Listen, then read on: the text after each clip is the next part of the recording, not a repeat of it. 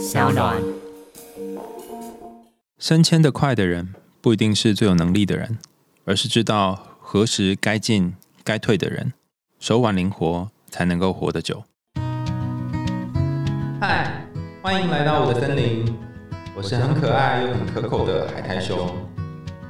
海苔熊心里话，在这里陪着你。各位听众朋友，大家好，欢迎回到海苔熊心里话，我是海苔熊。刚刚前面听到的那一句，有没有觉得心有戚戚焉？就是你觉得你好像在公司里面做了一段时间，或者是你很努力，可是很奇怪哦，那些好像都没在做什么事的人，他们有些时候跑得比较快，或升迁比较快。然后你明明就拼命哈，为公司任劳任怨，可是却变得最辛苦，然后也没有拿到比较多钱，你会觉得好不公平哦，为什么会这样？这么衰呀？哈，今天要跟大家分享的这个故事就跟不公平感有关。那这个故事呢，它其实也是。大野狼系列的其中一个故事哈，我不知道大家听到大野狼会想到哪些童话故事。我自己把这些大野狼的故事呢分成四部曲哈，其实也不是四部曲啦，就是四个，它没有顺序的呃前后分别哈。第一个就是大家第一集听的那个小红帽哈，我前阵子听到人说，因为他们从第一集开始听，这样最近才开始听，所以如果你也是。最近从第一集开始听小红帽的，那你也可以在留言的地方告诉我们说哦，我是从第一集开始听哦，哈，啊，第一个是小红帽，然后第二个是三只小猪，第三个是放羊的孩子，那第四个是我们今天要讲的大野狼和七只小羊。当我重新在整理这四部曲的时候，我现在发现，哎，我没有讲过三只小猪跟放羊的孩子耶，啊，但不管了啊，管他的，反正我今天就是要讲那个大野狼跟七只小羊。那我想要把这个故事呢献给每一个好努力、好努力，但是却好挫折、好挫折的你。那你可以找个地方坐下来，调整一下你的呼吸。我们要开始讲故事喽。从前有一只老山羊，它生了七只小山羊，并且像所有的母亲爱他们的孩子一样，非常的爱这些山羊们。有一天，老山羊要到森林里面去找食物。于是就把七个小孩通通叫过来，对他们说：“亲爱的孩子们，我要到森林里面去一下，你们一定要小心大野狼哦。如果让大野狼进到屋子里，他会把你们全部都吃掉的，连皮带毛通通都吃光。这个坏蛋啊，经常把自己化妆成别的样子，但是你们只要一听到他那个沙哑的声音，一看到那个黑黑的爪子，你们一定可以认出他来。”小山羊们说：“好的，妈妈，我们会小心的。你去吧，不用担心。”咩咩，老山羊就叫了几声，啊，放心的去找食物了。没过多久，有人来敲门，而且大声的说：“开门啊，我的好孩子们，你的妈妈回来了，还给你们每个人带了礼物喽。”可是小山羊们听到这些沙哑的声音，立刻知道是大野狼来了。他们说：“我们不开门，你不是我们的妈妈。”我们的妈妈说话时声音又软又好听，而你的声音非常粗哑。你是大野狼。于是野狼就跑到杂货商那里，买了一大块的粘土，然后还要呜吞下去，让嗓子变得细了一点。然后他又回来敲山羊家的门，说：“开门呐，我的好孩子，你们的妈妈回来了，给你们每个人都带了一点东西。”可是野狼把他的黑色爪子搭在了窗户上面。小山羊们看到爪子，便一起说：“我们不开门，我们的妈妈没有像你这样的黑爪子。你是大野狼。”于是野狼跑到面包师傅那里，对面包师傅说：“诶，我的脚受了点伤，给我用面团揉一揉好了。”等面包师傅用面团给他揉过之后呢，狼又跑到模仿主人那里，对他说。嘿嘿，在我的脚上撒一点白面粉好了。模仿主人想，哎呀呀呀呀，这个狼一定是要去骗什么人，所以就拒绝了他的要求。可是狼却跟模仿主人说：“要是你不给我撒面粉，我就把你吃掉哦。”模仿主人非常害怕，所以只好撒了一点面粉，然后让狼的爪子变成了白色。这个坏蛋呢，哦，大野狼第三次跑到山羊家，一面敲门，一面说：“开门啊，孩子们！”你们的好妈妈回来了，还从森林里面给你们每一个人带回来一些好东西哦。小山羊们说：“你你先把脚给我们看看，好好让我们知道你是不是我们的妈妈。于是狼把爪子伸进窗户，小山羊们看到爪子是白的，便相信野狼说的是真话，打开了房屋的门。然而进来的却是大野狼，小山羊们纷纷都吓坏了，一个个都想要躲起来。第一只小山羊跳到了桌子底下，咚；第二只钻进了被窝，嗖；第三个躲到了炉子里。第四个跑进了厨房，叮叮叮；第五个藏在柜子当中，喵空；第六个挤在洗脸盆底下，第七个爬进了时钟的盒子里面。就以前不是有那个时钟吗？下面有一个滴答滴答那个盒子，爬进时钟的盒子里面。野狼把它们一个一个都找了出来，毫不客气的啊，把它们都吞进了肚子。只有躲在时钟盒子里面那只最小的山羊没有被野狼发现。野狼吃饱之后，心满意足地离开了山羊家，来到了绿草地上一棵大树下，躺下身子就开始呼呼大睡。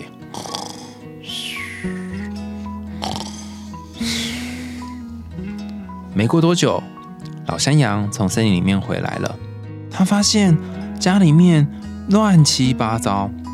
门子敞开了，桌子、椅子、凳子都倒在地上，洗脸盆摔成了碎片，棉被和枕头撒了整个房子都是棉花。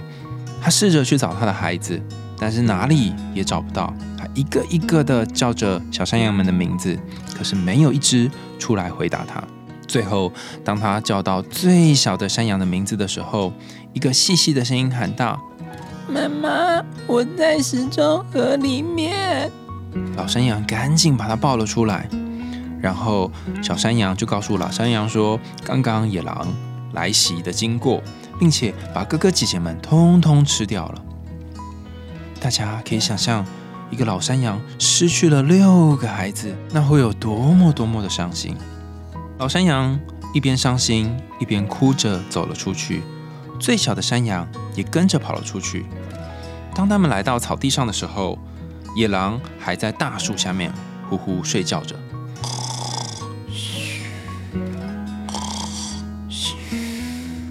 这个呼噜声让旁边的树枝都不断的发抖。老山羊从后面到前面左右打量着这只野狼，他看到这个家伙鼓着一个高高的肚子。里面似乎有个东西在震动着不停。老山羊说：“天哪，那些孩子一定是被吞到他肚子里面当成晚餐了。难道他们还活着吗？”最小的山羊听到之后，咚咚咚，赶快跑回家，拿了剪刀和针线。老山羊剪开大野狼的肚子，刚剪出了第一刀，第一只小羊就探头出来，继续剪下去。六只小羊咚咚咚咚咚，一个一个接着跳了出来，而且一点都没有受伤。那只贪狼的大野狼是把它们整个吞下去的，完全没有咀嚼，所以全部都活着。哇哦，这真是令人开心的一件事。这些山羊们拥抱着自己的妈妈，高兴的又蹦又跳。然后羊妈妈说：“你们去找一些大石头过来，我们趁着大野狼还没有醒过来的时候，把大石头装到他的肚子里去。”七只小山羊飞快地拖来很多的石头，拼命地往野狼的肚子里面塞。然后山羊妈妈也飞快地把野狼的肚皮缝好了。结果野狼一点也没有发觉，它连动都没有动。隔了不久，野狼终于睡醒了。他刚站起来，想要到井口去喝一点水，因为肚子里面的石头使他口渴的要死。可是他一迈脚就开始摇摇晃晃的。肚子里面的石头互相碰撞，噼里咔啦，噼里咔啦。于是他大叫说：“是是是什么东西在碰撞我的骨头？哦，我我我以为是六只小山羊，可是怎么感觉像是石头一样啊？”他还是摇摇晃晃的来到了井边，正要弯腰去喝水，可是沉重的石头压得他直接掉到井里，然后淹死了。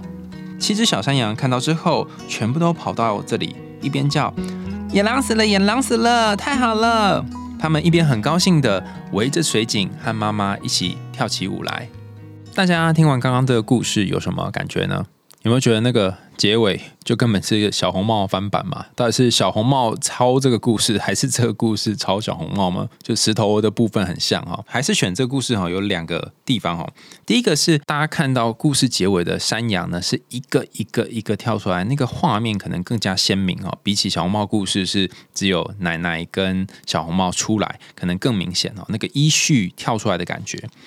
那第二个呢，是这个故事牵涉到一个小红帽。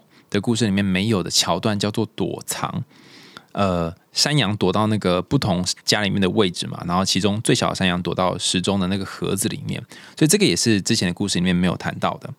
但不论是这两个故事的哪一个呢，都有一个关键的桥段，就是说，哎，大家有没有想过哈，为什么每次出事的时候，妈妈都没有在身边呢？就是不论是小红帽遇到大野狼，或者是小山羊遇到大野狼，呃，或者是三只小猪遇到大野狼，诶，三只小猪有没有妈妈？我不确定哈。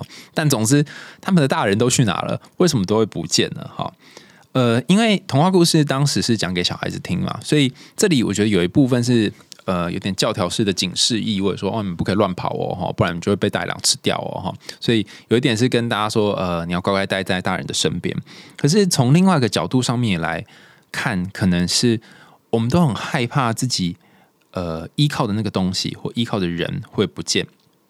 这个恐惧的感觉可能会形成某一种文本，那这个文本就是有一种可能就会变成童话故事。所以故事里面算是写到说，呃，小羊被野狼吃掉。但实际上反映到内心状态是，我们好害怕，好害怕，好担心，好担心自己本来可以依靠的那个人，本来可以把心情交付给他的那个人不见了或消失了，我们好害怕有一个人把我们丢下来。因为这个巨大的害怕形成了一个看不见的黑黑的东西，就像野狼一样，所以我们时不时可能在晚上做梦的时候就会梦到野狼来敲门哈。那敲门的不是真的野狼哈，而是你心里面那个恐惧。不过，既然这么多故事都谈到野狼哈，那也意味着我们必须要离开母亲、离开父亲或离开照顾自己的人，才能够学会成长。大家可以想象看看，如果这只这七只小羊没有经历过这一招哈，躲在桌子底下、躲在锅炉里面，然后呃打败了野狼，没有经历这一回，或者小红帽没有经历过被野狼吃掉，会不会他们永远都活在一个不知道可怕的东西长什么样的世界里面？这里举一个例子哈，因为我们这一集想要跟大家分享在工作和职场上面的暗黑面哈。在多年以前呢，我记得有个活动，然后听到有一个讲者在分享哦，因为已经很久很久以前，我已经忘记那是什么活动了。那如果大家也有听过的话，就欢迎留言告诉我哈。那那个讲者呢，我们讲假设他叫 A 好了哈。那 A 他就分享说，呃，他在第一年进公司里面工作的经验，他在。呃，这个公司呢做到还不错的位置，然后也拿着还不错的薪水，感觉应该可以就在这个公司度过下半辈子，听起来蛮好嘛，哈。可是有一天呢，他不知道为什么就被。值钱了，是很突如其来的值钱。那就说之前还可以拿钱啊，又不是叫你自动离职哈。但是相较于他在这个公司里面已经卖命很长一段时间，那个资遣费根本就是微不足道。他原本的想象是他可以到那种呃，不论是公司的股票啊，或公司的一些收益，他都可以一起共享，安享晚年。因为他是很早加进来的其中一个元老，那他觉得很不公平，然后甚至觉得为什么要这样，然后非常非常生气，然后他就觉得。我在这里奉献了我一生哈，几乎快要一生的生命，怎么会面临这种结果？他就一段很长的时间哈，就是躺在病床上，就是身心整个都出了很大的状况，然后非常非常难过。那但他后来来讲座上面分享嘛，所以代表他已经走出了那个低潮。他就跟大家分享说他是怎么走出这个低潮。他就说他终于意会到哈，这世界上并不是所有的人或所有的事情都是善良的。在经过这一次事件之后，那在他进公司以前，其实应该说，在他被资遣之前的人生都很顺遂，一路从念书，然后班上也没有被同学霸凌，然后呃考进不错大学，然后家里面的环境也还 OK，所以他都很顺利。他的第一次叠交是在被公司之前，那已经是他将近快要四十岁的时候的事情了。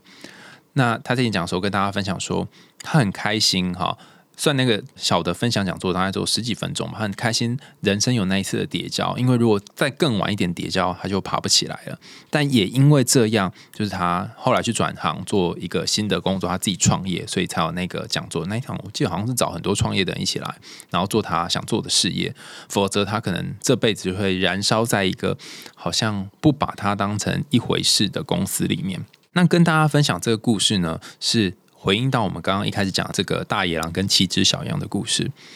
如果你总是靠着一个妈妈羊妈妈，那么你有可能就像是这个讲者一样啊，你好像暂时靠它可以生活。那如果随着时间越来越久，那哪一天他突然把你的银根哈钱抽掉了，或者是生活抽掉了，呃，生活日常支出抽掉，你就会突然不知所措，因为你之前都在那里投入你的心血嘛。所以有没有可能可以在你一边工作的时候，一边建立真正属于你自己的事业，或者是真正属于自己的东西？那个东西是你可以留下来的，别人带不走的，这个才比较重要。那所以第一段想要跟大家分享是：如果你现在待在某一个山羊妈妈旁边，那么你有没有可能给自己一点小小的机会，可以偶尔离开山羊妈妈一下，或是创造一点点机会，让山羊妈妈稍微离开家里一下？那翻译成凡人的话，就是说，现在这个工作如果不做的话。还有可能可以做什么呢？那个有可能的东西会不会是呃你的第二人生呢？好，那还有一个经常被大家问到的点哦，也是小红帽故事里面没谈到的哈。刚刚讲到躲藏嘛，大家有没有想过，为什么躲在时钟里面这只小羊不会死啊？也也不用死了，不会被吃掉，其他羊都被吞掉了嘛？只有躲在时钟里面的羊没有死，这是什么原因啊？那我这里给的。一个观点是，很多事情是没有它的答案，目前是没有答案的。你可能只能交给时间，答案就存在时间里面。那我们之前有讲过很多有关于等待的故事哈，我们都知道等待的重要。但我之前听过一个朋友跟我分享了一句话，我觉得很有道理。他说：“呃，有人说时间会带走一切，可是其实比时间本身更重要的是你在时间当中做了什么事情。”好，所以。如果你待在一个你不喜欢的公司，或是你如果你待在一个亏待你的公司，那你在这里面待着的时候做什么事情就显得更重要。比方说那只小羊哈，它待在时钟里面啊，它等于是待在某一种时间里面，它不是只待在里面而已哦，它眼睛有张开哦，所以它才可以跟它的妈妈报告说，它的六个哥哥或姐姐们都是怎么被吃掉的。所以这一个观察本身很重要。那在职场当中要怎么做这个观察呢？就是你可以看看那些前辈们或那些其他人们，他们是怎么搞的，或者他们是怎么被对待的。那透过前人的故事，然后就知道说，哦，自己的下场可能会怎么样。那我接下来要分享这个案例呢，完全是在呃预料之外发生的。我某一次坐捷运到我家附近的捷运站，然后走出捷运站，我准备要到便利商店去买东西。可是那一天，因为刚好我就在打我们这个呃找我们要节目上要分享的故事，我在找一个适合要讲的故事，所以就在那便利商店门口，然后用手机找一下要讲的故事。就在这个 moment at meanwhile，就我发现，哎，我的右后方站了一个年纪稍微长一点的，假设叫加阿姨好了。还有一个年纪稍微年轻一点，叫她小妹好了。啊，有一个阿姨跟一个小妹哈。我看目测年龄大概是五十岁的阿姨跟一个二十多岁的小妹在讲话。好，我猜了哈，但有可能猜错。然后他们在讲什么呢？哈，呃，我大部分听到是阿姨在讲话哈。阿姨就跟小妹说：“你知不知道，你在公司如果做的太好，会让人别人眼红。”然后小妹就很委屈，她说：“可是，可是我就是做的这么好啊！” 我觉得她还是挺白目的，她就直接说：“我觉得做这么好啊，你要我怎么办呢？”哈，但她当然不是这样讲啊，但概念上大概是如此。我不可能让自己变不好啊，因为就我对自己都有很高要求，就是做更好。我我觉得工作不本来就应该这样啊。他就讲一个年轻很有梦想理想的年轻人哈，通常会讲的话。然后那个阿姨就说：“对，但我要告诉你一个秘密，也不是秘密啊。我当然我告诉你一件事，就是你的主管呢。”他其实能力没有你这么好，然后那个小妹听到之后，内心我猜了哈，我猜她内心倒退三步哈，她虽然她没有真的倒退三步，她内心倒退三步，然后就说哈，他能力没有我好吗？我怎么不知道哈？那阿姨就跟他娓娓道来，她说我跟你讲，我进这个公司已经很长一段时间了，在这里也待很久了，我可以看出来，其实你的能力是比你的主管好很多的。那他一方面。很害怕失去你，因为你是一个很棒的人才，有有你在，很多的事情他都可以不用做，通通丢给你就好了。你有没有发现你旁边右边跟左边那个同事，他做的事情都比你少很多嘛？然后那个小妹那时候才说：“哎，好像真的是这样。”内心就有一个惊讶的样子哈。然后那阿姨就继续说：“对啊，他们做的事情都比你少，而且甚至我发现，在你进公司之后，原本应该是那个主管该做的事情，但通通通变成你该做的事情，所以他把他的事情都分给你。所以一方面他非常重视你，但另外一方面他又很害怕上面会重用你，甚至把他 fire，或者是你会取代他的位置。这个害怕被取代的感觉，很可能就是你为什么在公司里面他一直没给你好脸色，欺压你，让你觉得你好像怎么不管怎么做都不对的原因。”然后小妹还在鬼打墙哦，小妹她说：“可是我已经很努力啦，我很用心啦，我怎样怎样怎样怎样怎样哦，我为这公司尽心尽力啊，就跟我前面讲的那一个讲者一样哈，就是为什么他要这样对我？然后一边讲到一边就快哭了哈。然后阿姨又把刚刚的话重新再讲一遍，就是说，呃，那个你你的能力很好，没错，但是正因为你能力很好，所以才让你被不当的对待。”我那时候听完这一段，就差不多故事都到这边而已哈，我就进去里面买东西，因为我总不能在那边偷听人家讲话，这样太明显嘛哈，所以我就进去买东西。出来的时候，他们已经离开了，就是 say goodbye 这样子。那我在这一这段故事之所以要特别跟他讲这件事情的原因是说，呃，那个小妹她其实就可以像是那个小羊一样。躲在时钟的盒子里面去观察以前的人发生了什么事，或者是他没有办法观察，但他透过有一个前辈告诉他前辈的观察是什么，他就可以免于一死。那呃，什么叫做免于一死呢？我稍微查了一下哈，有一个历史故事，我也觉得很有趣哈。这个历史故事是我爸生前非常喜欢看的一个故事，叫做。雍正王朝，他每一次就是电视在重播的时候，他会重重新看一遍，然后自己还去租录影带，租录影带嘛，还是 DVD 回来看，反正总之他会看很多遍。然后有一段他看了非常非常的多遍哈。呃，他还跟我解释说那段是发生什么事哈？那一段就是雍正杀年羹尧的那一段。年羹尧是雍正底下的一名大将，然后他在边疆哈戍守边疆，然后帮他打退了非常多的敌人，所以其实是一个帮忙雍正很多的功臣。但最后雍正还是把他给干掉。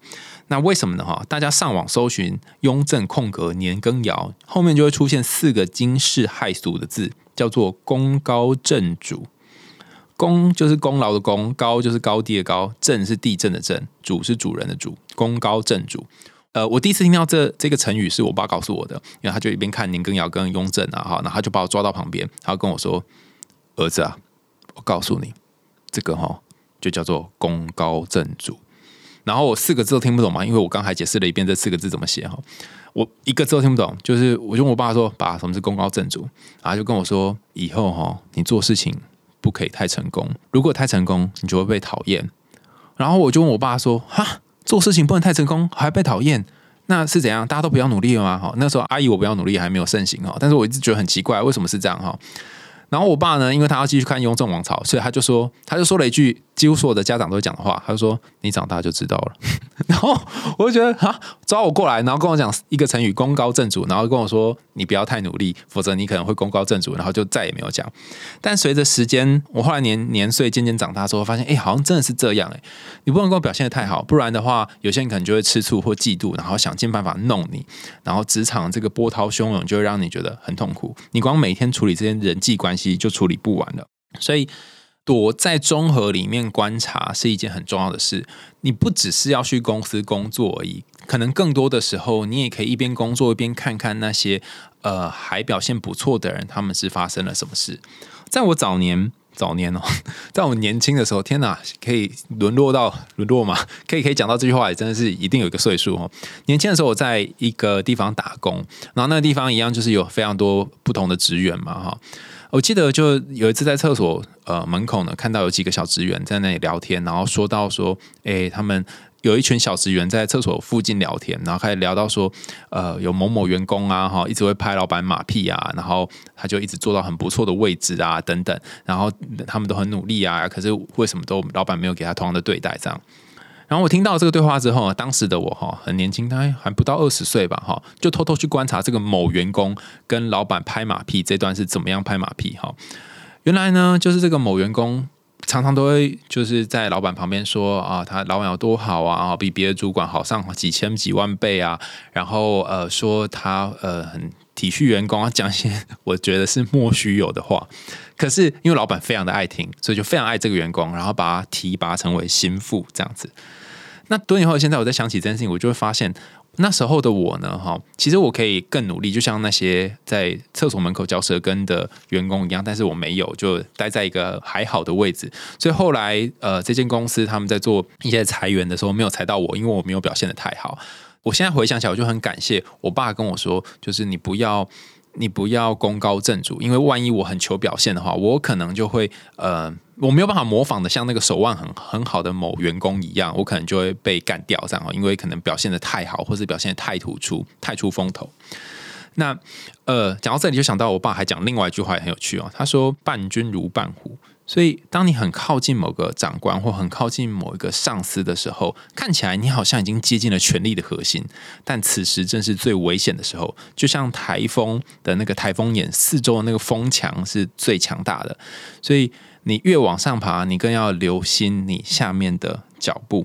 所以，在这个故事里面的第七只小羊正在这样的位置，它其实如果在中和里面跑出来、跳出来的话，哇！或者是它发出任何的声音，那个钟滴答滴答嘛，它如果发出任何声音，其实狼就会把它吃掉。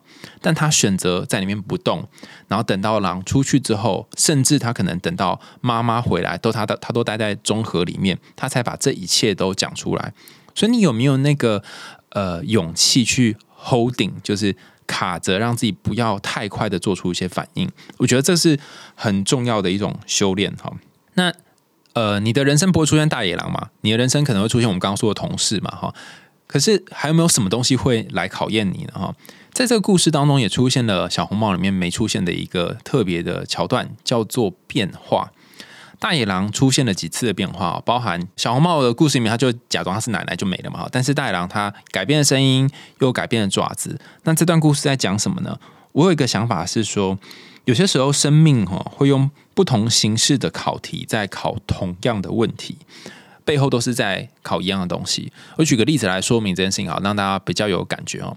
比方说，我有一个生命的考题，对我来讲哦，就是我好像不太容易跟自己独处。那以前呢，就早年的我，哦天哪，讲早年这个事，早年的我呢是很喜欢工作，然后拼命拼命工作，为了逃避和自己相处的那个孤独。然后我发现近几年来呢，我会比较喜欢和人相处，和朋友或者是我身边的伙伴相处，或是我喜欢的人相处。啊，透过这种方法来逃避和自己相处的这个孤独。但不论如何，我都是没有办法面对那个孤独。所以人生可能很多时候，那个真正的考题都是。是无法面对孤独，可是实际上我展现出来的样子是不一样的。那有些人是和父母的关系当中，发现自己过去曾经有被抛弃的经验，然后在自己和伴侣的关系当中担心自己被抛弃，在自己和朋友的关系当中担心自己是多余的等等，所以也是那个害怕被抛弃变成一个很典型的课题，以不同的形式展现在不同的人际关系里面。所以你可以想想看，你的野狼转化成什么样的样子，反映在你的人生当中。还有一个很机车的角色哈，在这故事里面，就是那个面应该是面点师傅啊，模仿主人。就他这个人太贱了吧？他其实已经知道野狼要去害人，但是他还是帮野狼在爪子上面撒了粉。那为什么要这样呢？哈，呃，前阵子哈，大家听到这一集的时候，应该是已经上映了，或是已经下映了哈。我就看了一部片，叫做《寿命》，寿是贩售的寿，命是命运的命哈。那因为那个故事很长，所以我就不讲这个故事。我要讲其中的一小段哈，就是有一个孩子，他呃有一个先天性的心脏疾病，然后妈妈呢，就是为了救这个孩子，能够做的事情都做尽了，甚至他妈妈还有点像是出卖他的朋友啊，然后把那个他朋友的呃秘密呢，告诉了某种某个人蛇集团或杀人集团之类的。然后，呃，他朋友知道这件事情的时候，就觉得这个妈妈就很惊讶，说：“妈妈怎么会？这个妈妈明明是他好朋友，为什么我要这样对他？”然后妈妈就讲了一句话啊，我要抄在手机里面。他说：“他说，他就跟他那个朋友说，我跟你说这件事情，只是要告诉你，我并不是什么正人君子，我并不是什么好好人，我只是一个愿意为了自己的孩子下地狱的妈妈。”然后我听到整个鸡皮疙瘩要起来，想说：“哇哦，一个妈妈。”呃，就是做到这样的状态，他可以为了孩子，然后去有点像是背叛他朋友，然后把朋友的讯息告诉这个杀人集团。但我后来想想，有些时候哈，这件事情也会发生在我们自己身上。你可能为了保全性命，不得不牺牲某些人，你可能也很痛恨这样的自己。可是有些时候，你真的是也别无他法，你只能做这样的事情。所以，如果你变成那个你很讨厌的模仿主人，很讨厌的面包师傅，那我觉得你要给自己一点原谅，因为大家都是在日常生活当中求生存嘛，想办法活着。那你试着把那个呃你很讨厌的部分的自己稍微接起来一点点，我觉得还不用到完全原谅他哈，你就可以想象其他人也有这样的部分，那你可能也可以原谅那些可能对你很糟糕，或者是你觉得哦。so mean 哈，太刻薄的人。好，那刚刚前面谈到的，就是有关于工作上面呃些这些太过出风头啊，可能会被干掉哈。所以我觉得，同样的，如果你在工作上面是你是很有能力的哈，很聪明的，你不一定能够活得比较长久。呃，有些时候你甚至愿意蹲哈，这边蹲久，蹲久就是你的铁杵也可以磨成绣花针。你不一定要当那个剪。大野狼的剪刀，你甚至可以当最后缝合起来那那一根针，那也很重要哈。你可以当最后让这大野狼死掉那根稻草也可以啊，你不用当前面那些大石头。所以我觉得有些时候表现不一定要求立刻，甚至有些时候你不做可能会代表某一种做，嗯，不一定要往前冲哈，你可能停下来也是一种努力。那我最后举一个呃实证研究的例子来跟大家说明什么叫做不要太拼命往前冲哈。心理学在研究人格特质的时候，有一个很经典的叫做大五人格量表嘛，就 Big Five，就是说我们人分什么开放性、谨慎性、亲和性等等，就五种不同人格特质。那几十年下来呢，对于这些不同性格有一些呃相关的研究跟讨论。他发现有一种个性的人呢，其实会工作比较容易成功。那大家猜猜是哪一种个性的人？那这种人呢，他们研究发现是谨慎性高的人，就做事情会比较小心，然后会安排和规划。但其他的研究发现，谨慎性高的人呢，有些时候会有一些负面情绪啊，心情经常不好。那有些人他们表现不一定会太好哈，可是他们大部分的时候人际关系都不错，然后也过得比较快乐。那这种人是哪一种人呢？大家猜猜看。这种人我们称他叫做亲和性高的人，有良好的人际关系，那能力不一定很强，但是总是可以找到别人帮他们 cover 哈。所以我觉得你可以去思考说，如果让你选的话。你要当剪刀，还是要当那根针？你要当串起大家的那个人，还是要当奋勇杀敌的、呃冲锋陷阵的那个人？有没有可能有些时候你当剪刀，有些时候你当针？有没有可能有些时候你当谨慎的人，有些时候你当亲和性高的人？不要让自己就是说啊，一定要展现出某个样子。那随着不同的环境转换不同的样子，很可能你就会变成存活下来的那个人。讲起来好像人生很悲惨哈，就是时时刻刻都要面临野狼，好像每分每秒都有恐惧在里面哈，所以。呃，我觉得也没有那么衰哈。就是最后我想要引用一首歌，就最近在脑袋里面一直想起这首歌哈，来当做这一集《大野狼和七只小羊》的结尾。那这首歌可能很多人都听过哈，叫做张悬的《关于我爱你》。那这首歌里面有一段话，我想念这个歌词给大家听听看哈。他说：“你拥抱的并不总是也拥抱你，而我想说的是，谁也不可惜去挥霍和珍惜。”是同一件事情，然后下面还有一段是在必须发现我们终将一无所有前，至少你可以说我懂活得最寂寞啊。这接下来这两句话是这首歌里面大家经常提起的两句歌词，叫做“我拥有的都是侥幸，失去的都是人生”。我特别把这一首歌的歌词放在这一集的最后，是想要跟大家分享。很多时候你在人生里面汲汲营营去抓一些东西，然后你觉得你好像拥有一些什么了，或者是你可能会觉得不公平，为什么某人拥有一些东西，但是你却没有，你觉得很衰。但是也可以换一个角度去想，说这些你抓到手上的东西，有一天都会不见，因为毕竟人生到最后就是一场空嘛。